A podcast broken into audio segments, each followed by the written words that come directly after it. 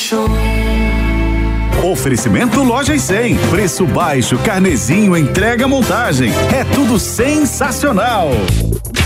Fala, meus amigos, está começando o Morning Show nessa sexta-feira, sextou. E sextando comigo estão aqui Mano Ferreira, Felipe Monteiro, delegado Palumbo Jajá, Júlia Luci. Vamos junto porque tem muito assunto aqui nesse nosso Morning Show. A gente vai falar sobre propostas de regulamentação das redes sociais, uma proposta do TSE. O ministro Alexandre de Moraes falou ontem na abertura do ano judiciário lá no Tribunal Eleitoral. A gente vai falar também sobre Marta Suplicy e Guilherme Boulos, tem filiação, já já a gente vai tocar nesse assunto. E tem polêmica, o casamento de pessoas 70 mais. Pessoas idosas, será que podem ou não podem casar com regime de separação ou união de bens? Tudo isso está sendo discutido.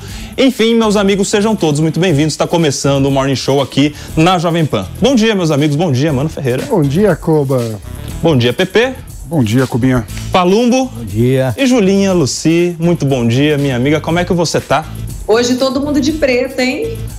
Não sei se isso é bom, se é ruim. É. Eu, ô, Ju, eu, põe na aberta aqui, ô Magal. Eu tô de preto porque minha barriga repercutiu ontem. Eu tava de branco.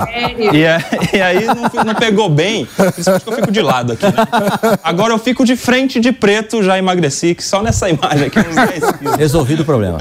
Pois é.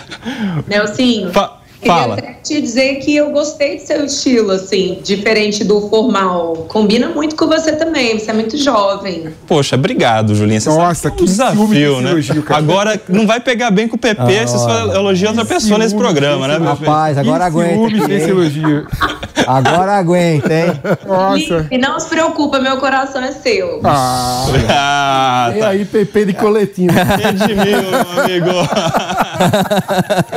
Vamos começar, gente? Vamos começar porque tem novidade. Olha só, o presidente do Tribunal Superior Eleitoral, Alexandre de Moraes, defendeu a regulamentação das redes sociais. Em discurso de abertura no ano judiciário, no Tribunal Eleitoral, o ministro Alexandre de Moraes criticou a instrumentalização das plataformas e anunciou parceria da Corte com o Ministério da Justiça para rastrear aqueles que atentam contra a democracia. Ele comentou ainda que o uso da inteligência artificial oferece um risco perigoso às eleições.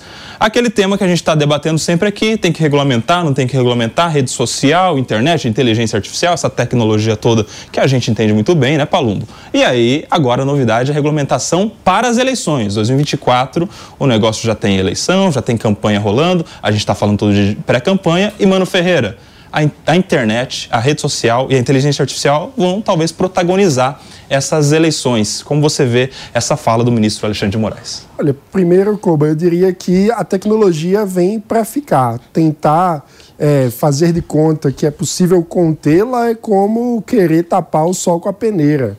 Ela vai, inevitavelmente, é, se impor. Né? A, a inovação sempre é, chega para ficar.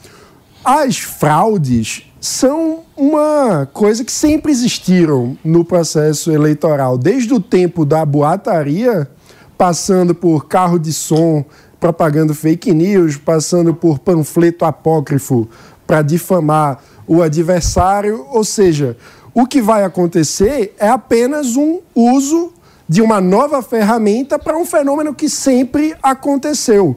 E eu acho que para lidar com isso de forma eficiente, é claro que, de um lado, a gente precisa, através da legislação, coibir o abuso eh, e a fraude, mas tem um- um- uma parcela desse fenômeno que só com educação e uma- as pessoas precisam se acostumar a ter senso crítico para lidar com as informações que têm acesso. Ou seja, só a educação do eleitor para lidar com o fenômeno, porque é impossível acabar com é, o, o uso malicioso de qualquer que seja a tecnologia. Ô Ju, o ministro falou ontem também, a gente estava acompanhando ao vivo, inclusive, a, a manifestação dele, e ele falou que é o seguinte: o Congresso tem que falar sobre isso. É lá no Congresso que a regulamentação deve acontecer, mas que na Justiça Eleitoral eles já vão fazer, até porque na Justiça Eleitoral a gente tem essa peculiaridade, né? O único tribunal que pode criar regulamentações, normativa e tal, é a Justiça Eleitoral. E ele falou: aqui a gente já vai fazer, mas é importante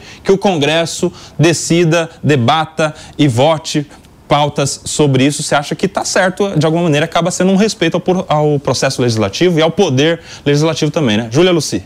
Ah, com certeza, né, Nelsinho? É, é, ali no Congresso que acontecem os debates, as audiências públicas, muita coisa é desmistificada. Você precisa escutar todas as partes envolvidas no processo, né? Quando você tem decisões monocráticas, é, você não consegue contemplar toda, todos os, os vieses e, e, e, perspectivas que envolvem né, a questão em si. Por isso é tão importante que a atividade legislativa seja respeitada, seja valorizada.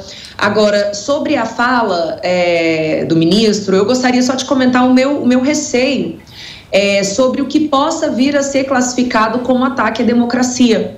Porque, por exemplo, se alguém, por exemplo, sugere que gostaria de ver no Brasil o voto impresso, como acontece, por exemplo, na Venezuela, como acontece também nos Estados Unidos, será que isso por si só poderia ser classificado como um ataque à, à eleição digital? Né? Então, é, é, é sempre muito perigoso você poder rotular a fala das pessoas que fazem sugestões. Né? Uma sugestão não deveria ser vista como um ataque às instituições. Então, o meu receio ele recai sobre isso. Agora, sobre o uso da inteligência artificial, é claro que a gente não pode permitir, por exemplo, que se, se manipule né, por meio ali de, de, de um personagem que certas coisas que não aconteceram aconteceu, né? É, então, é, é, existe ali um, um, um, um, risco real mesmo, né, de você é, interferir totalmente no processo eleitoral se você não tiver as condutas que hoje são reprimidas na vida real devidamente reprimidas e coibidas e rapidamente né, retiradas do ar caso praticadas na vida digital. Delegado Palumbo, você que é parlamentar, meu amigo, nessa linha que a Ju está trazendo aqui para gente, se é importante discutir, debater, ter audiência pública, não pode votar do dia para noite, não pode votar soldadamente, é um negócio muito sensível. As pessoas não entendem muito bem, na verdade, esse negócio de inteligência artificial, né? A grande parte da sociedade ainda não, não lida muito bem com isso e, claro, a, a sociedade representada nos seus parlamentares é um, acaba sendo uma amostra da população em geral. Você acha que isso, então, tem que partir para um debate mais amplo, chamar os especialistas, explicar para os deputados como é que funciona, como é que não funciona? É, como é que você enxerga essa discussão lá no Congresso, Palumbo? Com certeza, a gente precisa discutir, mas isso não pode ser feito de maneira atropelando o Congresso Nacional, não pode ser feito é, sem passar por comissões especiais, sem passar por todas as comissões, sem passar pelo rito normal de aprovações de leis do Congresso Nacional. Não acho que tem que ser em regime de urgência, porque o regime de urgência você tira esse projeto da discussão nas comissões e também numa comissão especial.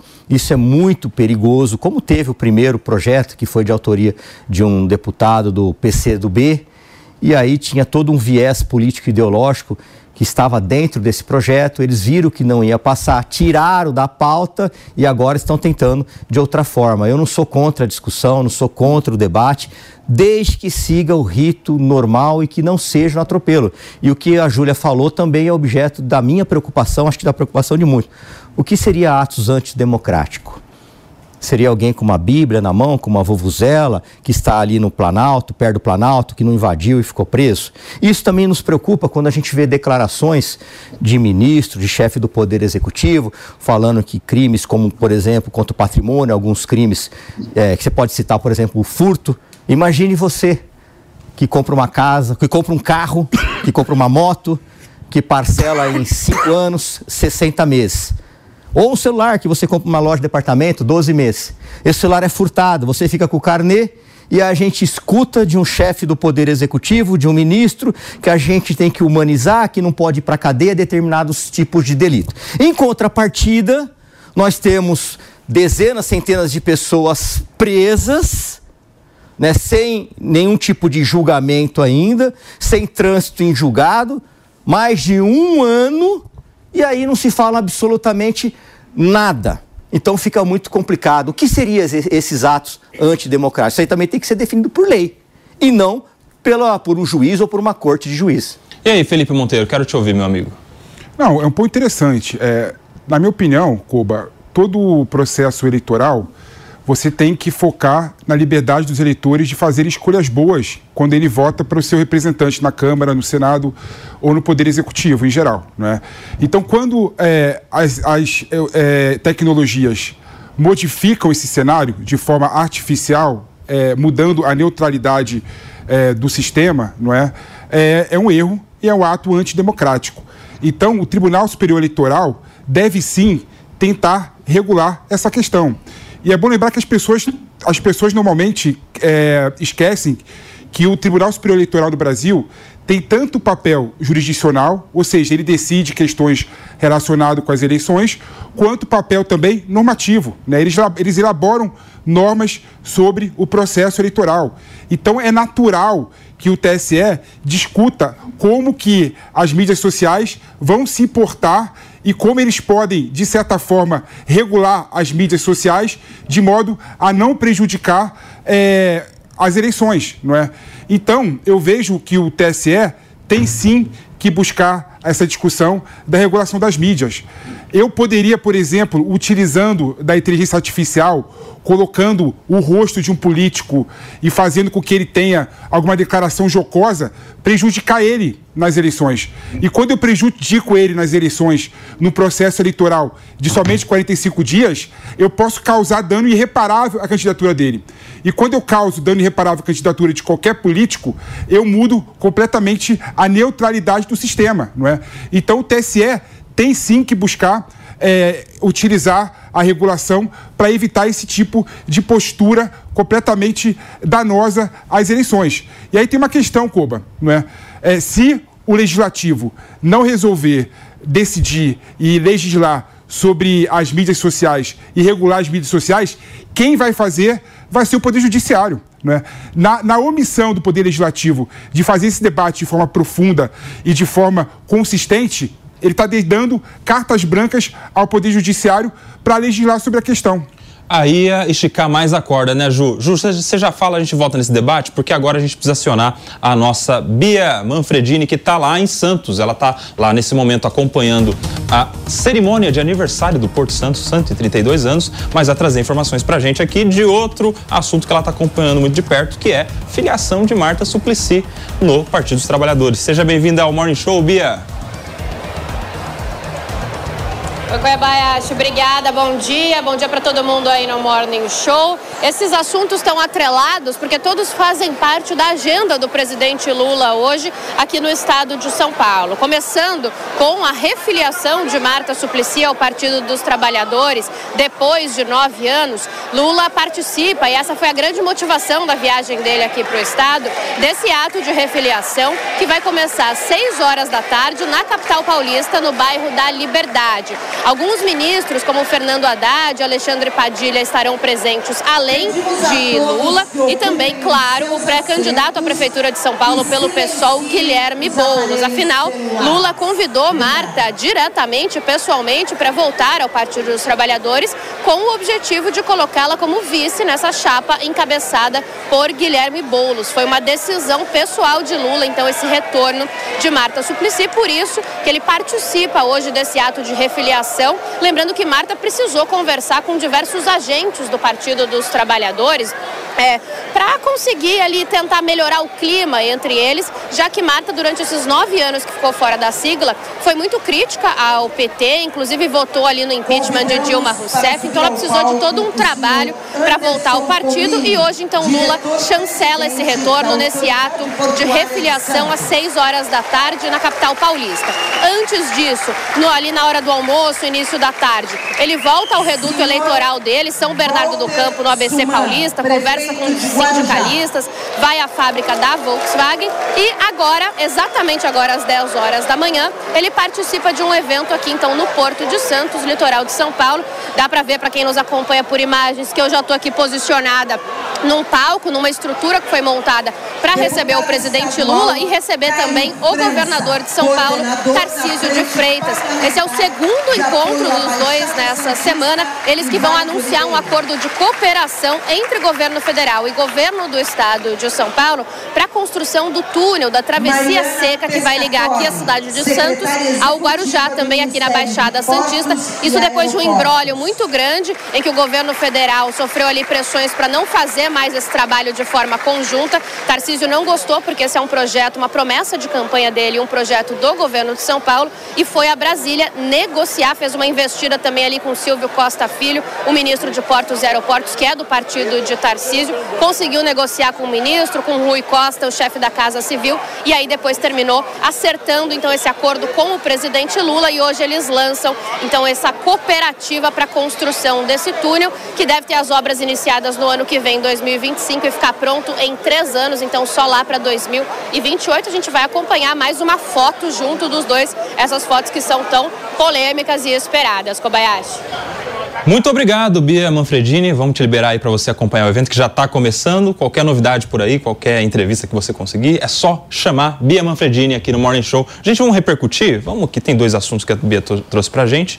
A obra lá que vai ser anunciada, vai ser dita certamente nessa, nessa cerimônia de aniversário do Porto Santos, que é o túnel Santos Guarujá, uma expectativa de muito tempo, e a filiação de Marta Suplicy no PT, ou refiliação. Vamos começar por essa da, do Lula e do Tarcísio juntos. A foto do Lula e do Tarcísio juntos agora nessa semana, na, no acordo que gerou a volta do Estado de São Paulo para a participação das obras do túnel Santos Guarujá, essa foto que você que nos acompanha por imagens vê na tela, Lula, presidente da República, Tarcísio de Freitas, governador do estado de São Paulo, juntos, essa foto repercutiu. O presidente Lula, os apoiadores do governo divulgam essa foto porque sabem porque, que, de alguma maneira, isso gera um burburinho, um comentário entre os bolsonaristas, que não gostam muito. Tanto que o próprio Tarcísio não, não, não faz muito uso de propaganda dessa foto.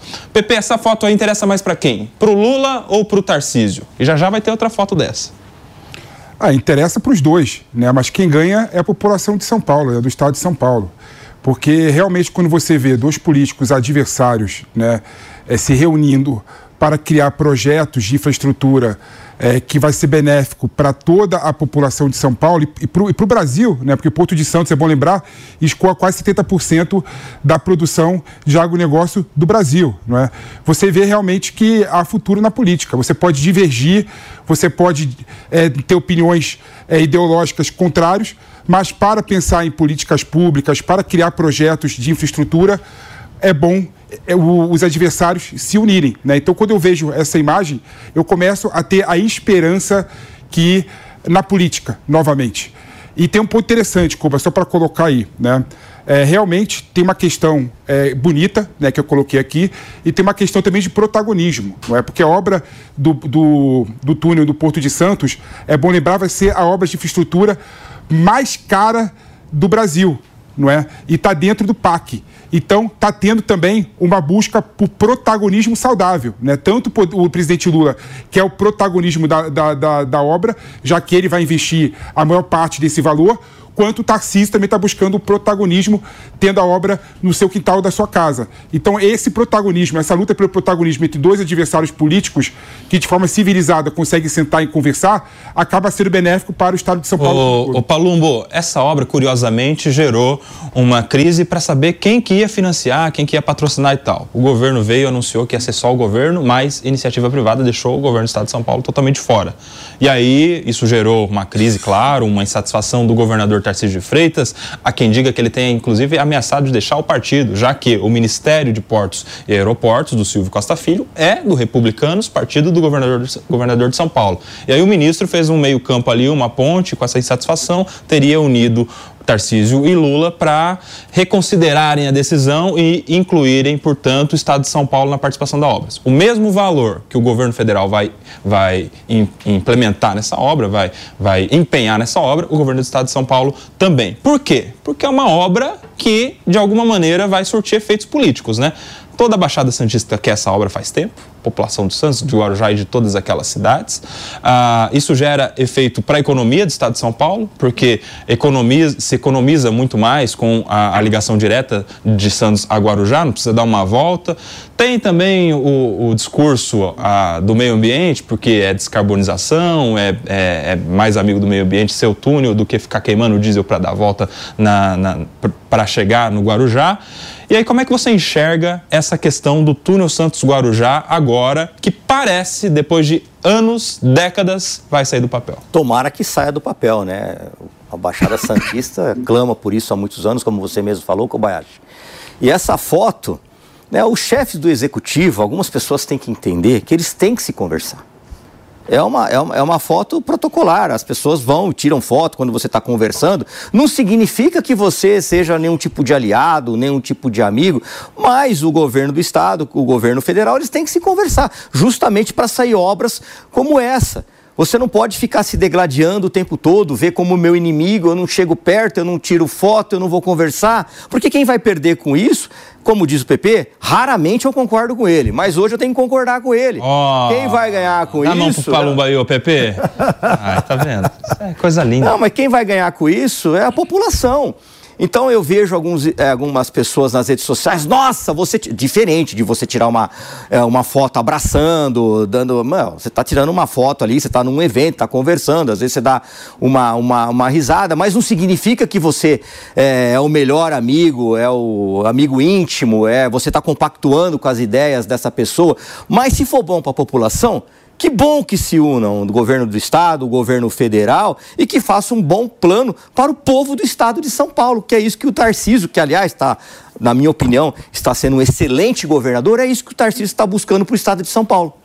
Ô, ô Jus, essa informação não confirmada de que o Tarcísio teria ameaçado sair do partido é interessante, né? Porque se ele sai dos republicanos, ele vai para onde? Já que no PL tem aquela rusga toda com o Valdemar, com os bolsonaristas e tal. Como é que ficaria? Você acha que foi ali uma bravata, uma ameaça simplesmente do governador de São Paulo? Se aconteceu, de fato? Como é que você vê essa relação do do Tarcísio com os partidos políticos. Vamos lembrar que aqui em São Paulo, por exemplo, ele está muito ligado ao Gilberto Kassab, que é seu secretário, uma pessoa de confiança, que é um cacique do PSD, um dos maiores partidos do Brasil, está na base do governo, inclusive. Como é que você vê isso, Ju?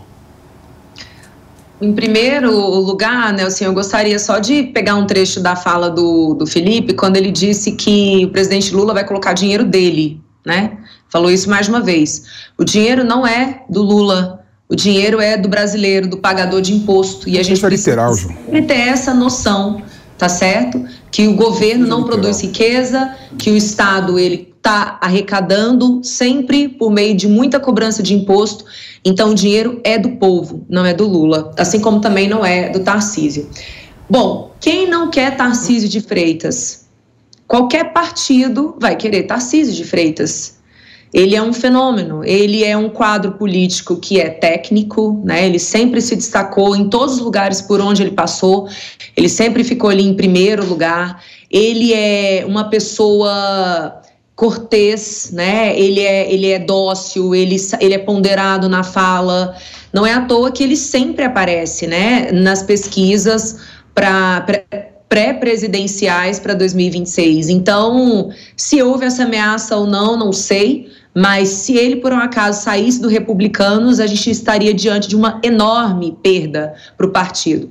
Agora, embora o Republicanos faça parte hoje do, do, da base do, do governo federal, boa parte dos eleitos pelo republicanos é extremamente vinculada à direita, vinculada ao ex-presidente Bolsonaro. Então, hoje, republicanos é um partido até difícil de ser classificado né? É, porque ao mesmo tempo que ele está lá apoiando e participando de diversas votações importantes para o governo federal, ele ainda tem pessoas como Tarcísio, como a senadora aqui do Distrito Federal, Damares Alves, que são pessoas claramente é, que se colocam como oposição. Tarcísio não, porque o papel dele não é ser oposição ao governo federal, ele não está lá para levantar bandeiras né, contrárias, mas quem está no parlamento, sim. Né? Então, a gente tem algumas pessoas do Republicanos que, que, que têm essa cara. Então, gera aí um, um, uma, uma certa dificuldade de classificar o partido. Mas, só para concluir, Nelsinho, essa foto aí do Tarcísio com o presidente Lula,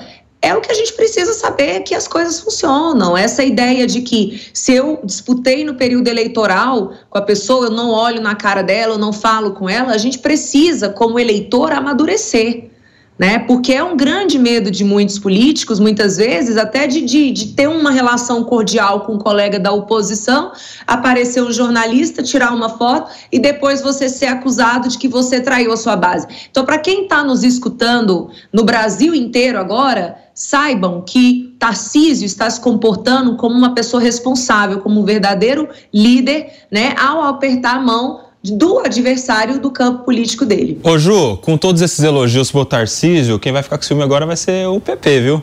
Por aqui você vê imagens ao vivo lá dessa cerimônia que comemora os 132 anos do Porto de Santos. Na imagem, o governador de São Paulo, Tarcísio de Freitas, à esquerda dele, o presidente da República, Luiz Inácio Lula da Silva, mais à esquerda, o vice-presidente e ministro do Desenvolvimento, Indústria e Comércio, Geraldo Alckmin, e aí as autoridades agora, agora todas entoando o hino nacional brasileiro nessa abertura da cerimônia que é do aniversário do Porto Santos, mas que o assunto lá é a obra Túnel Santos Guarujá.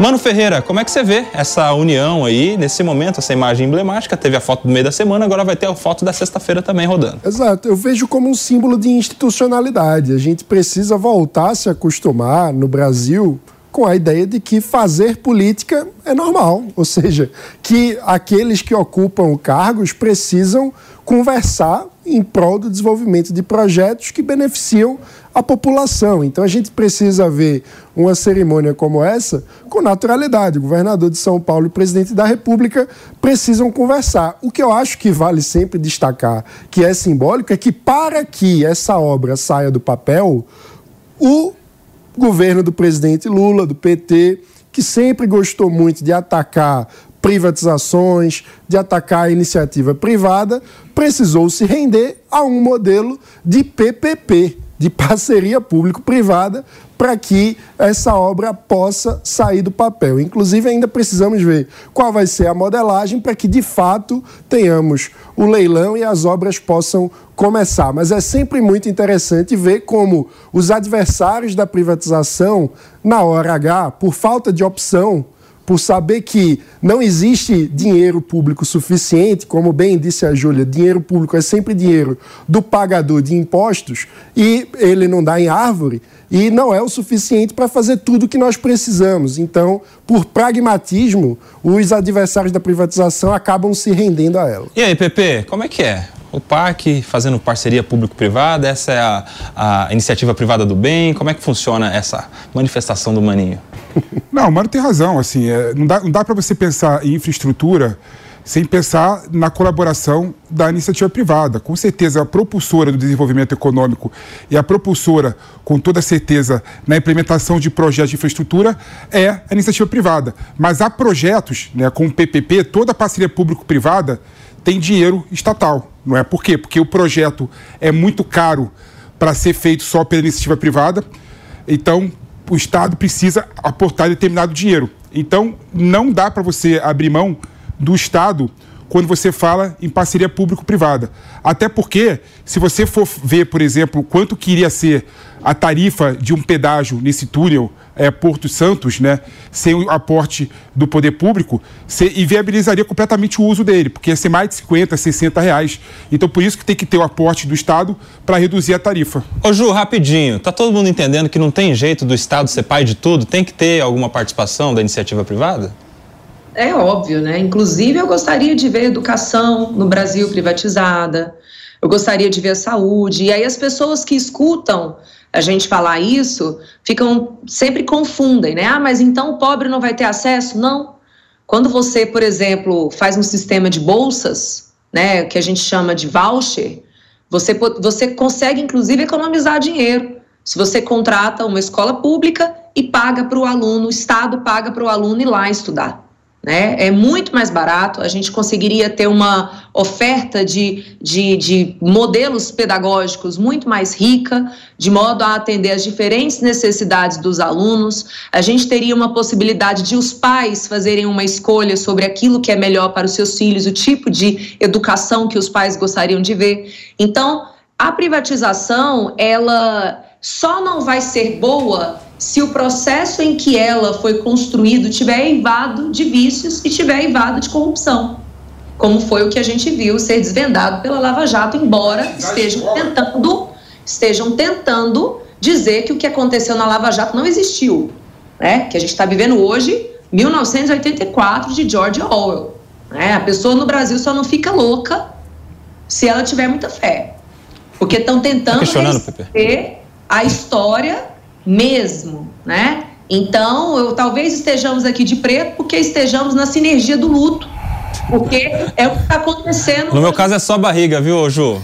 Ó, a gente está discutindo esse negócio Não, de Ju, privatização. Peraí, Pepe. Privatização ou não, a, a obra do túnel Santos Guarujá vai ter parceria público-privada e esse é o debate que está rolando aqui. A Júlia falou e agora o PP está questionando essa ideia de privatizar a escola. Privatizar a escola? Privatizar a escola. escola para sua filha? Sua filha está na pública ou na privada? Está na privada. Então, mas o que, que, tem a ver uma coisa com a outra? Tem privada para você, mas eu, mas eu não, mas eu, eu, colocaria, não, eu colocaria, eu, eu colocaria minha filha na escola pública. Não colocaria, não. É. Não, não colocaria, não. Melhores, e por que, que você não colocou? Você gosta, você gosta de gastar dinheiro? As melhores escolas do Rio de Janeiro, por exemplo, são públicas. E por que, que você não colocou? Ah, para, meu. Não, pelo amor de Deus. aplicação da UFRJ, ah, escola pública. Não, a sua filha. escola pública. Não, você falou que você colocaria a sua escola em escola pública. Se, se, eu, se, eu morasse, se eu morasse em Sobral, se eu morasse em Sobral, se eu morasse em Sobral, interior do Ceará, eu colocaria minha filha na escola pública. Melhor educação do Brasil.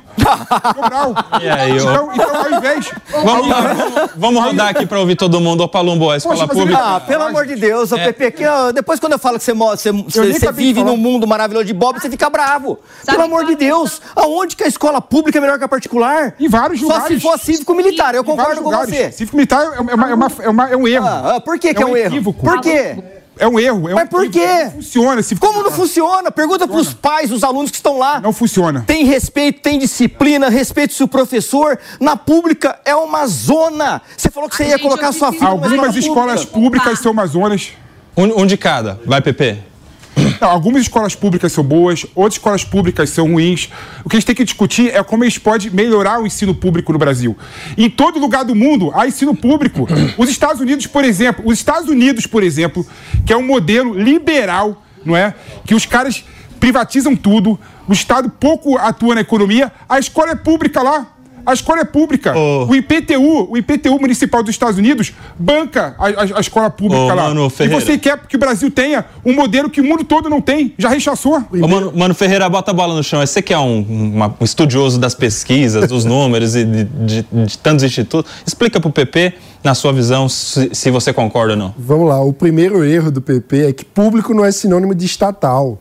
Então Exatamente. você pode ter escola pública com gestão privada. Como Isso. nós temos Isso é vários é hospitais no SUS que atendem a população e são geridos pela iniciativa privada. Não, é Perfeito. Coisa, Nós temos parceria público-privada no SUS. Quando você olha, por exemplo, o modelo holandês de educação, você tem escolas públicas com gestão privada, diversidade de modelos pedagógicos e o direito das famílias escolherem o tipo de pedagogia que desejam para os seus filhos, contemplando assim um direito humano que está na Declaração Universal de Direitos Humanos, de que a família tem a prerrogativa de escolher o tipo de educação que deseja dar para os seus filhos.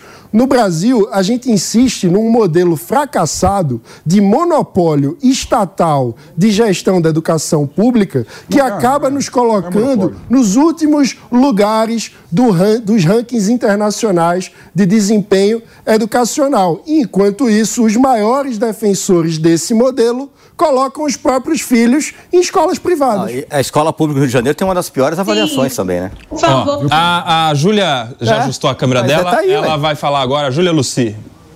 Bom, a, complementando a fala perfeita aqui do Mano, tá? Para quem está nos acompanhando, o Estado ele já direciona uma parte grande dos seus recursos, né, que ele arrecadou para a educação. Nós já temos dados que mostram que o aluno na rede privada ele custa menos do que o aluno na rede pública. Aqui eu vou falar de dados do Distrito Federal, tá? Que é o estado onde eu estou, estado que inclusive já fui deputada. O aluno da rede, o da, da creche aqui, ele sai simplesmente metade do preço quando o governo do Distrito Federal faz um convênio com creche privada. O governo do Distrito Federal passa em torno de 916 reais por aluno, tá? Para ficar o dia inteiro numa creche privada. O pai desse aluno não paga. Então, para as pessoas que escutam que nós estamos aqui falando, eu e o Mano nós estamos falando, nós não estamos dizendo que o pobre vai ter que pagar a mensalidade para o seu filho. Não, porque o pobre já pagou muito imposto. O que nós estamos defendendo aqui e defendemos com base em diversos dados, não apenas econômicos, mas principalmente de qualidade, é que é muito mais inteligente custear a bolsa de estudo na rede privada para os alunos. E é óbvio que você pode colocar diferentes níveis de bolsa. Tem família que não conseguiria pagar nada, tem família que conseguiria pagar 10%, 30%. E aí, Pepe, vamos falar da vida real. Sempre, quando você tem prova aqui no Brasil, uma delas é o IDEB, quais são as escolas que ficam lá em primeiro lugar? São as públicas ou são as privadas? Você quer falar de gestão militarizada? É outro modelo que eu defendo. Pra caramba, porque eu acompanhei. Os pais dormem na fila para matricularem seus filhos na escola de gestão compartilhada. Professores que antes eram contra hoje são defensores, porque quando eles chegam na sala de aula, eles conseguem ensinar o conteúdo, eles não são agredidos mais pelos alunos. Então, uma coisa que me chama a atenção, que me causa espécie, é nós temos uma clareza de que educação no Brasil faliu. O estudante brasileiro não lê, não interpreta, não faz conta, ele não é um trabalhador produtivo. Está falido. E mesmo assim as pessoas continuam defendendo o mesmo modelo. Ô Pepe, você está em minoria aqui, meu amigo. Vamos te ouvir para você. Não, primeiro, primeiro que esse discurso aí sobre educação pública é completamente equivocado e errado, não é? Tem escolas públicas, tem escolas públicas muito boas que funcionam.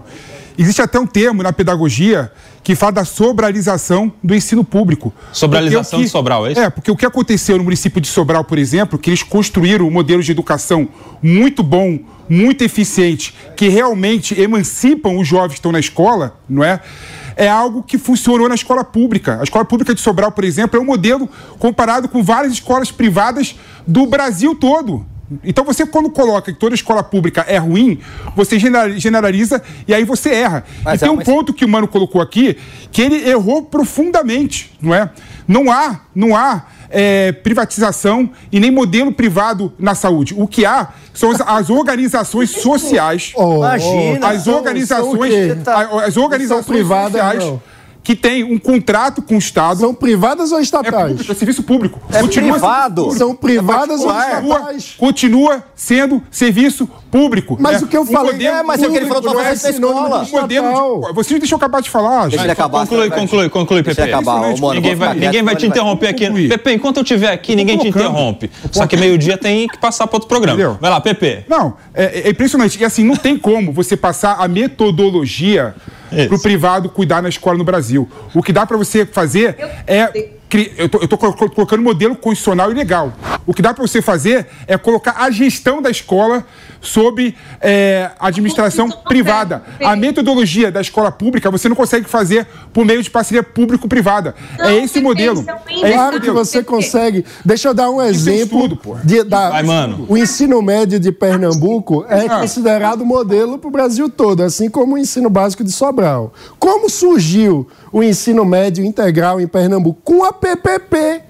Mas do... a, a, PPP, mano, a PPP, a PPP, escuta uma coisa. Modelo pedagógico foi através da PPP. O modelo, o modelo, peda... o modelo pedagógico. Pode. Não mas pode. é que, mano, Vamos lá, pode, explica é. e depois a gente vai rodar aqui pro Palumo falar também que ele tá pedindo. Veja, o Instituto de Corresponsabilidade pela Educação trouxe é, o modelo pedagógico e implementou nas escolas de ensino integral do ensino médio de Pernambuco. Então foi uma PPP que trouxe o um modelo pedagógico, fez a implementação. A parceria público-privada, mano, o, o, privado não pode atuar na atividade fim, ele pode atuar na atividade meio. Então ele pode, por exemplo, cuidar do quadro negro na sala de aula, do ar-condicionado, da manutenção, da manutenção, da manutenção.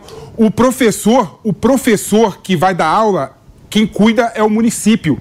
E é o, o Estado. Existem e ele tem liberdade. Não, de no Brasil. Ô, Palumbo, vamos, tá muito, muito inteligente esse debate. Vamos popularizar o Palumbo.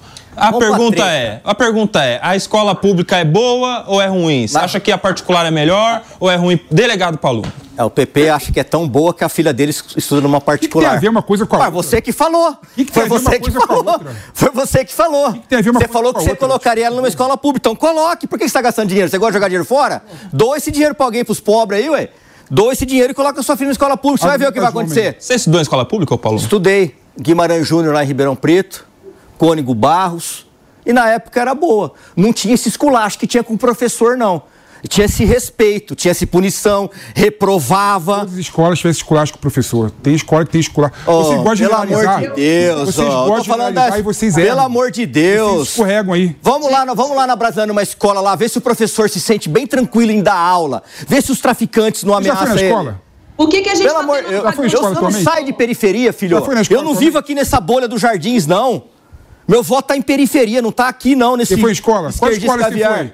Qual escola você foi recentemente? Ah, pelo amor de Deus. Foi nada. Palumbo. Pela... Vamos comigo. O que- o que eu já você chamei fala- você pra ir na Cracolândia, eu já chamei você pra ir na Brasilândia, eu já chamei você pra ir na periferia. Você não vai. Você quer você ficar aqui fala- no jardins fumando charuto de dois contos, tomando vinho de três. O que- É isso que você quer fazer. O que, Tem um novo Ah, quadro. para. Eu que- vamos hoje. Rolezinho, Vamos hoje. Palumbo Três horas da tarde. O que, o que você fala Vamos hoje. é que você reproduz Vamos- um lugar comum não dá- de parte da direita Pa- que não ah, que parte da direita? Que parte do da direita? Não conhece. Não, ele falou que colocaria a filha, a filha dele numa escola pública. Por que, que não coloca? O que, que tem a ver uma coisa com a outra? Mas você que falou. Peraí, o resto eu não sei. A, a parte do charuto e do vinho caro, isso é verdade. Agora vai lá, Ju. Eu tô, eu tô aqui quase sambando aqui com a mão. É pré-carnaval. Pra falar, porque tem debate sobre. Ó, e modéstia à parte, eu sei sambar, viu? Ô, a dupla. O PP também. O PP também. Se a gente tiver imagens aí, o PP também sabe Não dançar. estilo do PP, não. Eu, eu danço tipo brasileira mesmo. Mas. Grátis, gratuita. Agressão gratuita. Tem a dancinha do PP, que é assim, ó. Só mexe o braço. É o hip hop, meu. Hip hop, é o hip hop. Mas, Vai, é, Ju. é, é, Nelsinho, eu acho que a gente até poderia falar mais sobre educação, modelo de educação aqui, porque é um tema fascinante. E se a gente quer mudar esse país, vai passar por uma mudança na educação. Então, eu, eu gosto muito de falar sobre esse tema, já me debrucei muito sobre ele. Fui também autora aqui da lei do, do homeschooling, que é outro ponto que a gente deveria ter no nosso país, né? É, fui defensora também da, da gestão compartilhada, mas para encerrar esse assunto, eu só quero dizer, e desculpa, Pepe, se eu vou ser é, é, chata com você agora, mas assim, o que o PP falou, esse comportamento de defender uma coisa e fazer outra, é o retrato da esquerda. O retrato da esquerda é bem isso. Eu levanto a plaquinha, viva o SUS, mas eu não abro mão de um plano de saúde privado. Eu quero que a escola pública continue sob gestão do Estado da forma como está, mas o meu filho está na escola privada. Entende? É, esse é o retrato da esquerda no Brasil. É uma hipocrisia. É um apreço a uma ideia falida. Não, peraí, peraí, peraí. Uma ideia marxista, mas na prática você vive de uma outra forma. Vai ver onde que os exilados políticos da esquerda vão. Vão só para Nova York, vão para Suíça e para Cuba mesmo ninguém vai. Para Venezuela ninguém vai. Eu defendo o comunismo para o outro, mas eu quero viver o melhor do capitalismo. Esse Mas- é o retrato da esquerda. Vamos lá, vamos lá, vamos lá. É, eu acho um absurdo você usar esse argumento ad hominem, não é? Se a minha filha está na escola privada, eu não posso elogiar a escola pública, como se fosse coisas completamente contrapostas. O problema da direita é exatamente essa. Ao invés de discutir debate, discutir questões técnicas sobre educação, vem agredir com o argumento ad hominem, como se eu não pudesse falar sobre educação porque minha filha estuda escola privada. E a minha filha estuda escola privada porque eu defendo uma coisa de educação que as escolas públicas não têm. Eu defendo, por exemplo, que a Sua escola, filha- eu defendo, por exemplo, que a escola da minha filha não tem a prova, por exemplo. Ô, ô PP, Eu sou contra a prova. você, você eu sou contra a sua prova. filha tá na escola Eu sou a favor, por você é a exemplo, favor de- da liberdade, PP. Eu- eu- eu- Essa eu- é a eu- eu- verdade. eu- Liberdade de escolha de modelo eu sou, a pedagógico. favor, eu sou a favor de muitas coisas, por exemplo, que o Palumba aqui é contra. O quê? Infeliz, infelizmente, O que que eu sou infelizmente o pa- a direita é contra e quê? o debate de educação. Por exemplo, eu sou a favor que não tenha repetição. Que tem a progressão automática. Vamos ter um monte de analfabeto funcional. Eu sou, eu sou a favor de uma educação. Vamos ter um monte de analfabeto. Eu sou a favor de uma educação que o professor não tenha a rigidez da escola cívico-militar. Ah, que que é a rigidez? direita prega. O professor consegue Eu acho, na minha opinião, na minha opinião, o professor consegue professor, o professor é o mediador do ensino. Hum. Entendeu? O protagonista da educação é o aluno, não é o professor. Então, por conta de todos esses fatores, eu achei uma escola que tem a cara daquilo que acredita em educação. Então, ao contrário do que você fala, o que eu defendo de educação pública, eu defendo para minha filha. Entendeu? É esse é o ponto que eu quero colocar. Esse é o ponto que eu quero colocar. E outro ponto que vocês erram. Eu não sou comunista, eu não sou socialista, eu sou mais capitalista que todos vocês. Até porque, até porque os meus vícios são caros. Isso confessou o caroço de dois contos e o vinho de três. Mas só, só uma coisa, Pepe. O Pra fechar, maninho, rapidão. O seu direito fundamental, a liberdade de escolha educacional, de escolher o modelo pedagógico da sua filha, é o que eu defendo que todo brasileiro tenha. Por isso a gente precisa construir um né? sistema público que tenha diversidade de modelos. E isso passa por romper o monopólio da gestão estatal do ensino. Morning Show nessa sexta-feira para falar agora sobre o ex-ministro da Justiça e futuro ministro do STF, hoje senador da República, Flávio Dino. Ele vai agora apresentar propostas no Senado antes de ir para o Supremo Tribunal Federal. O ministro Flávio Dino deu a declaração no evento de posse de Ricardo Lewandowski como seu sucessor no comando do Ministério da Justiça. Em um primeiro momento, na sua retomada do mandato de senador, serão apresentados três projetos de lei que proíbe campanha é, acampamentos em quartéis, que trata de prisão preventiva e audiência de custódia, e um que prevê a destinação do Fundo Nacional de Segurança Pública para reconhecimento de mérito de policiais. A gente tem um trecho, a gente já vai ouvir. E eu tô- vou propor que o Fundo Nacional possa também criar um sistema de reconhecimento de mérito, de merecimento aos policiais que pratiquem atos especiais. Nós temos aqueles casos de policiais que eh, salvam vidas, bombeiros que arriscam a sua vida em incêndios graves ou em salvamentos eh, dificílimos, como aquele de Brumadinho. Então, é uma forma também de dizer que não existe sistema único de segurança pública sem valorização dos profissionais. Tá aí, ô Palumbo, vou começar com você, que é policial, delegado de polícia, e tem esse projeto de lei que vai ser apresentado pelo senador Flávio Dino, que é de destinação do Fundo de Segurança para reconhecimento de mérito dos policiais. Antigamente, não sei se vocês lembram, tinha a promoção por ato de bravura, né? A pessoa era promovida lá, um soldado que salvava alguém, que praticava um ato é, extraordinário, elogioso, ele era promovido. E agora a gente está vendo esse projeto que visa de alguma maneira é, agradar, dar um mérito, um elogio, não sei exatamente os detalhes, mas que visa dar premiação para bons policiais. Isso é bom, né, Palumbo? É bom, mas a melhor premiação que você pode dar para um policial é um bom salário, né? O, um papel não vai pagar as suas contas. E a realidade das polícias do Brasil é muito triste. Eles ganham muito mal pelo risco que correm todos os dias. E o mais preocupante a, é, ainda, depois do salário, do péssimo salário do policial, Só um minuto, Palumbo. Agora são 10 horas e 58 minutos. Quem estava na rádio está voltando do intervalo. A gente está repercutindo aqui alguns projetos de lei que serão apresentados pelo Flávio Dino, que agora vai exercer por 20 dias o mandato de senador da República. Um desses projetos, o Palumbo está comentando, que é de valorização do policial, de dar a honraria, mérito, enfim. E o Palumbo estava falando aqui sobre questão salarial, né, Palumbo? É, exatamente, né? Eu, eu recebi algumas homenagens durante a minha carreira e eu pensava, meu Deus do céu, podia dar um salário melhor para todos nós, né? Do que vir aqui ficar acompanhando isso aqui, é legal, tudo, mexe com o ego, mas não paga a conta. Né? O que mais preocupante, além disso, também do péssimo salário policial, foi declarações que tivemos essa semana de que, por exemplo, crimes contra o patrimônio, entre eles pode se enquadrar o furto, de que a gente não pode manter essas pessoas presas. Eu vou só citar um exemplo. Na minha casa agora tem a dona Neide que está assistindo o programa e está te xingando, inclusive, viu, seu Felipe? Ela já teve o carro furtado duas vezes. Graças ao bom trabalho da polícia, em especial da polícia militar, as duas vezes o carro foi localizado. Ela já foi roubada no ponto de ônibus, levaram o celular dela.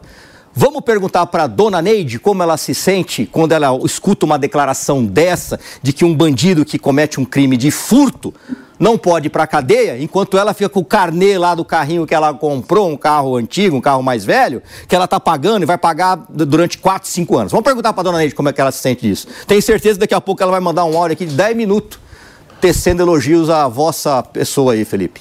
Ô, Mano Ferreira, essa questão que o Paulo me trouxe do salário é interessante, mas eu queria somar um outro tema que, e queria seu comentário. Que os policiais, eles trabalham, assim, extremamente exaustos. Por quê? Porque eles trabalham durante a jornada, que não é pequena, escala, né, às vezes 12 horas seguidas, e durante a folga ele faz bico bico, às vezes de segurança, às vezes é até punido, preso por isso, né, Paulo? Militar é, Ah, é é, é preso. absurdo. E era, pelo menos, no- na, na- no- na- na regulamentação disciplinar anterior.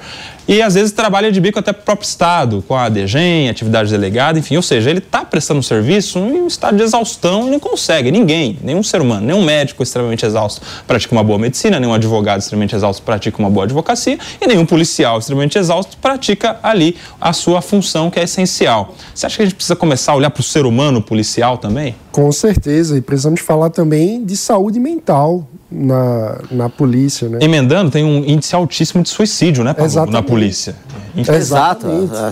Porque o policial é um ser humano que precisa, como qualquer ser humano, ter o reconhecimento profissional e ter todos os aspectos de sua individualidade cuidados. Imagine é, a, a situação de estresse agudo que um policial passa nos confrontos. Isso tudo causa é, repercussões psicológicas e nos aspectos da saúde mental. A gente precisa tirar esse tabu. Então, cuidar de saúde mental não é coisa de doido, como muita gente coloca. Então, ao falar isso, eu não estou dizendo que os policiais é, são desequilibrados, não, não tem nada de desonroso em falar isso, pelo contrário, é uma questão de cuidado. Quando as pessoas estão expostas a situações muito tensas, de, muita, é, de muito nervosismo, de poder, num confronto com um bandido, temer pela própria vida, enfim, todas as situações horríveis que todos nós sabemos que os policiais, infelizmente, têm o dever de passar para proteger a sociedade, então a sociedade também precisa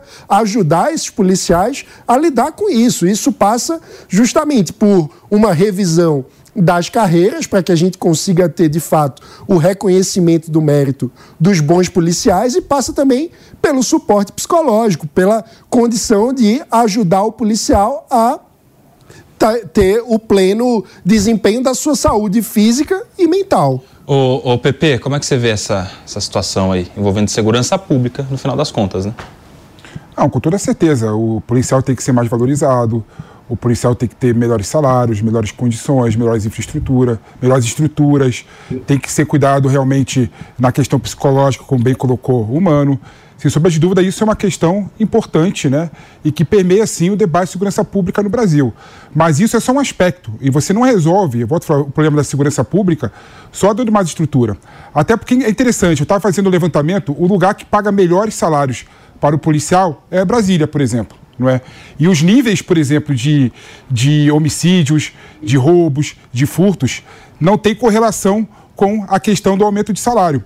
Então, quem falar, por exemplo, que aumentar o salário resolve o problema da segurança pública e olha para o caso da de Brasília, que tem os melhores salários, você vê, por exemplo, esse argumento como, como justificativa e como solução do problema de segurança pública não se sustenta. O que resolve o problema de segurança pública é pensar a segurança pública de forma diferente, não é? E, Palumbo, desculpa, eu discordo de você no aspecto aqui, não é? Quando o Dino colocou a questão do furto, você tem que ver, por exemplo, que se a pessoa que rouba celular for colocado no sistema prisional do Brasil atualmente, ele vai sair traficante e vai Ah, sair. e vamos vai colocar ele aonde? E aonde a gente vai colocar temos- ele? Então, é- essa que é a questão. Tá na cadeia. Essa que tá a questão. Tem que colocar na Nós cadeia.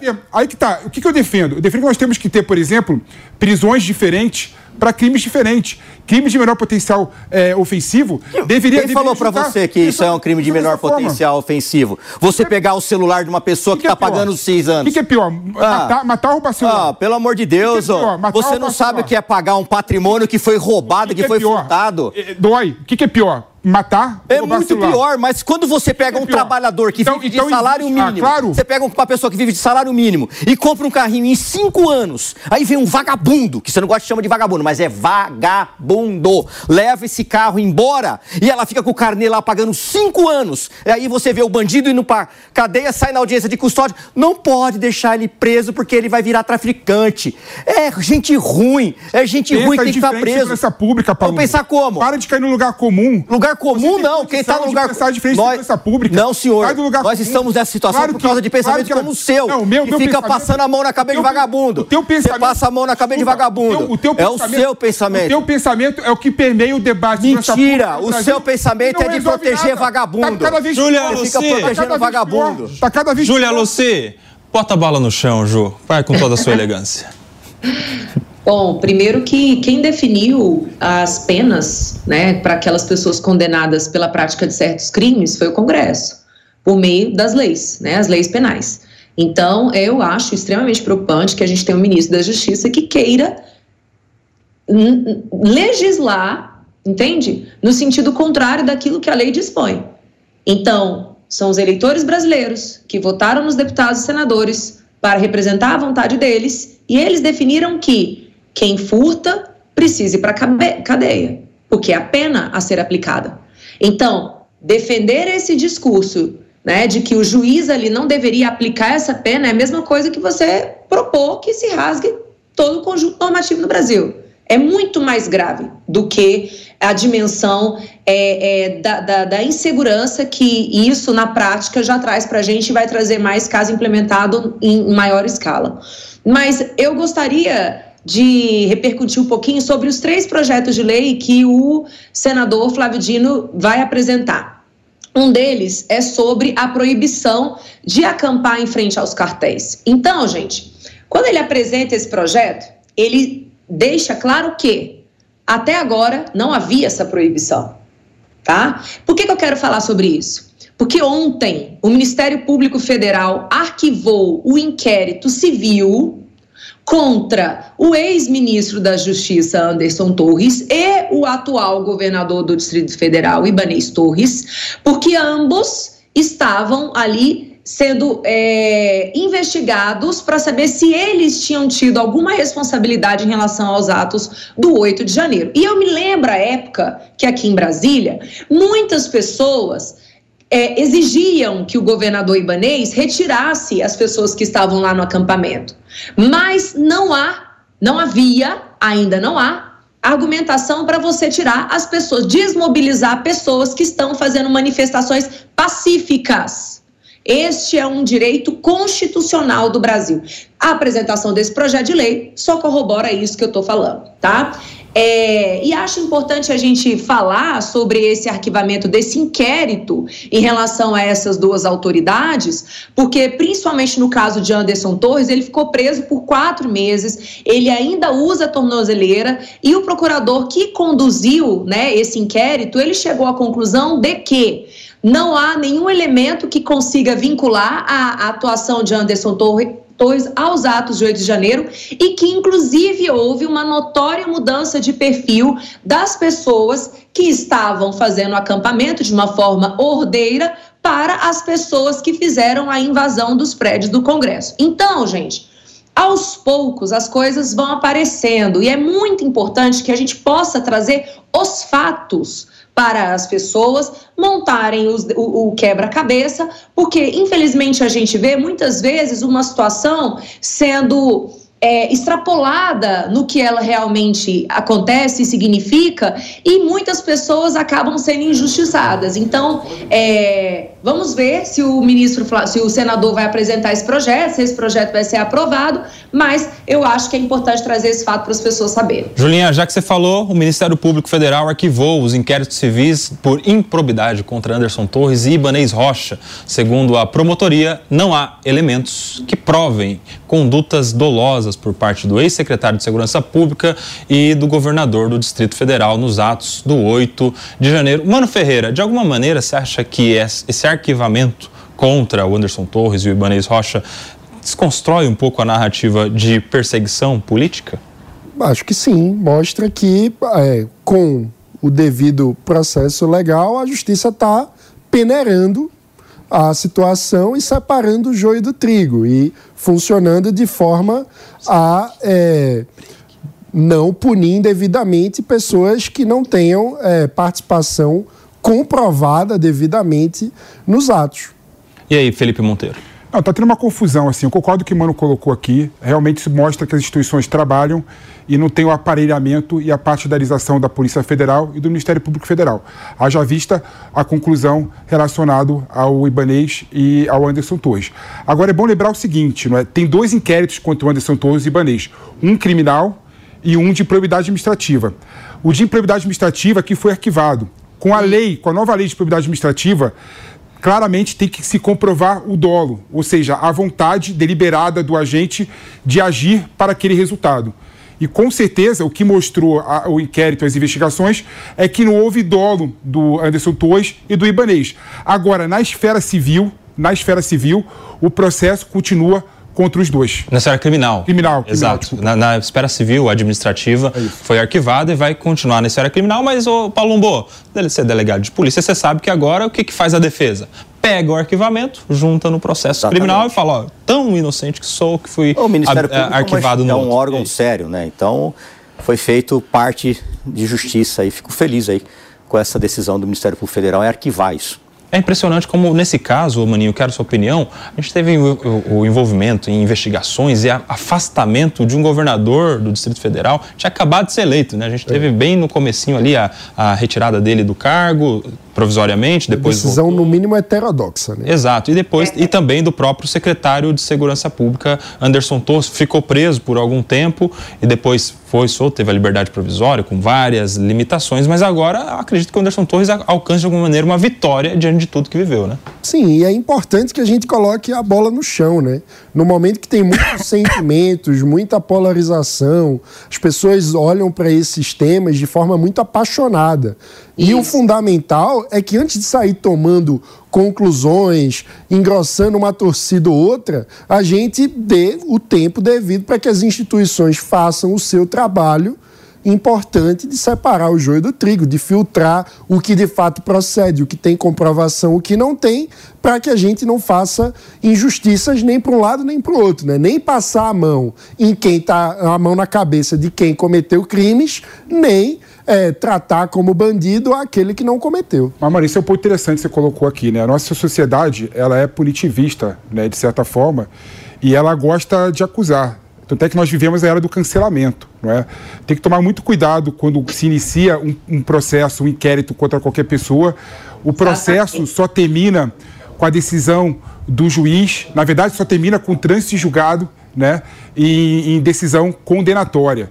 Ou seja, o inquérito é só a primeira parte do processo, depois vai para o Ministério Público apresentar a denúncia, depois seleciona a primeira instância, na segunda instância, no STJ e no STF.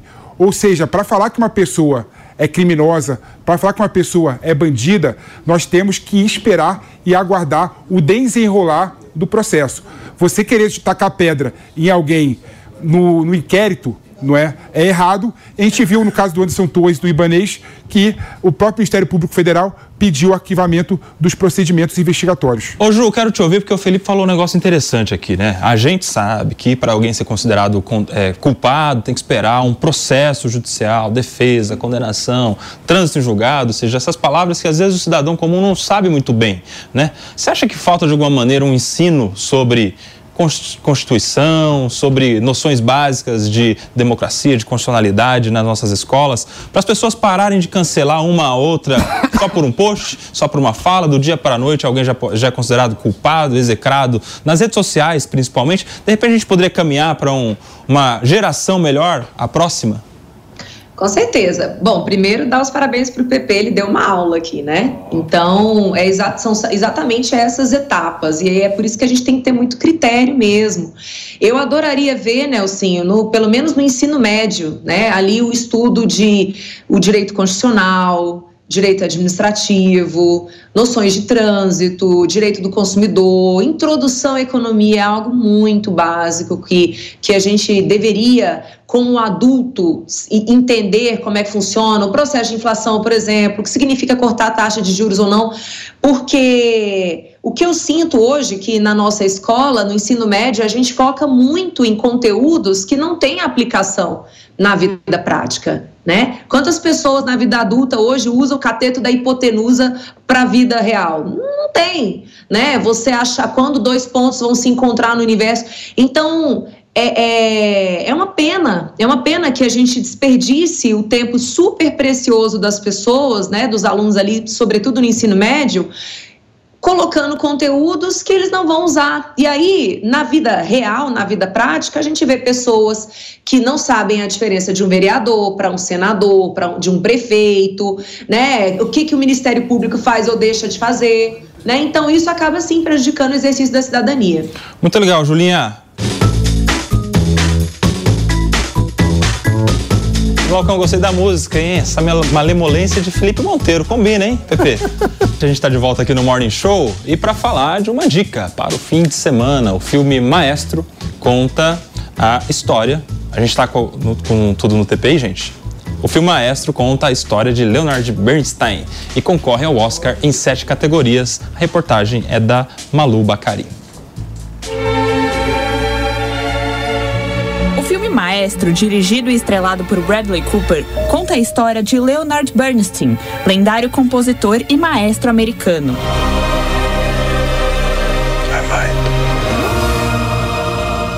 Ele ficou conhecido por trabalhos importantes, como no musical da Broadway West Side Story.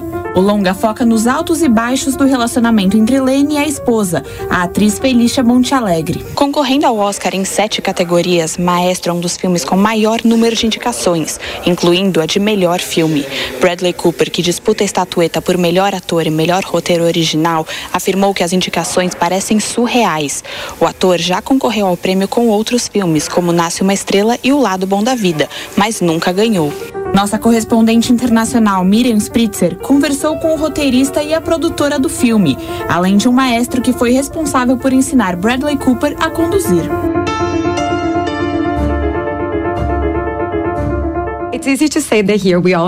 É fácil dizer que todos vocês sabem muito sobre Leonard Bernstein, especialmente morando em Nova York. E eu queria saber, já que cada um de vocês teve uma pesquisa diferente ou se aprofundaram nesse projeto de maneiras diferentes, qual uma nova parte ou um novo lado do Lenny que vocês descobriram através desse processo?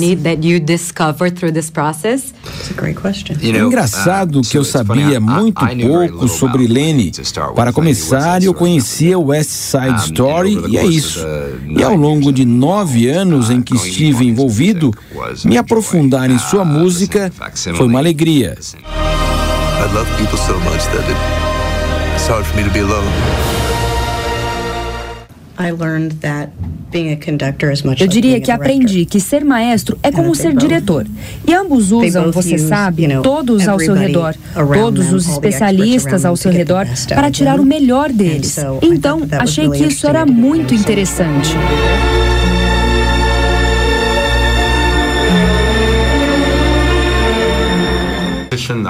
Como músico, achei que sabia muito sobre Lene, mas é claro que você sempre descobre mais. Maestro foi lançado pela Netflix, mas também ficou em cartaz em alguns cinemas. Nos últimos anos, o streaming tem ganhado força nas premiações. A Netflix teve o posto de estúdio com mais indicações na atual edição do Oscar, concorrendo em 18 categorias.